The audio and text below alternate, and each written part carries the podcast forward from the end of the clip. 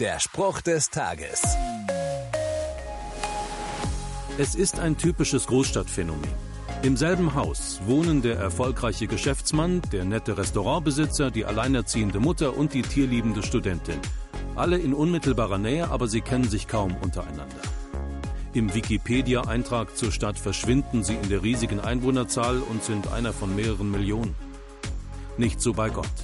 In Psalm 8 steht, wenn ich den Himmel betrachte und das Werk deiner Hände sehe, den Mond und die Sterne, die du an ihren Platz gestellt hast, wie klein und unbedeutend ist da der Mensch, und doch gedenkst du an ihn und sorgst für ihn. Bei Gott geht keiner in der großen Zahl an Menschen unter. Er interessiert sich für jeden Einzelnen. Ich verstehe das als Auftrag und Ermutigung für mich. Weil Gott sich für Menschen interessiert, will ich mich für Menschen interessieren. Der Spruch des Tages steht in der Bibel. Bibellesen auf bibleserver.com.